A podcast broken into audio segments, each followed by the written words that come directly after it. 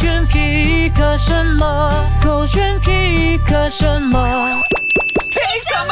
凭什么？勾选嗨这点，Hello，你好，我是 Catherine 卡欣。男生的求生欲到底可以强到什么程度呢？今天我 pick 的这支影片，我觉得这个男朋友真的太太太厉害了。老婆就问他为什么玩游戏，我不玩游戏怎么给你私人空间？你知道吗？你是我戒不掉的瘾，我无时无刻不想跟你待在一起，好想好想和你在，但是我不能那样做，我不想以爱之名束缚你，所以我只能在这虚拟的世界里麻痹自己，我只能强迫自己做，我好恶心。老公没事，粘着我吧。我我不想让你做我的囚犯，我希望你可以永远天真浪漫。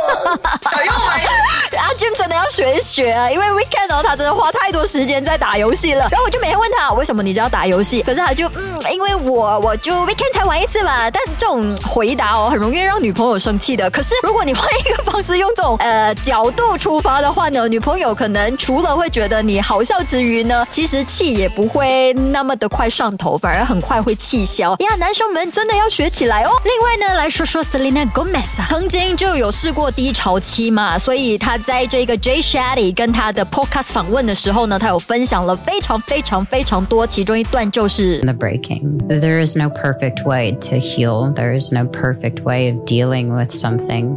It's more just how am I going to be a better person?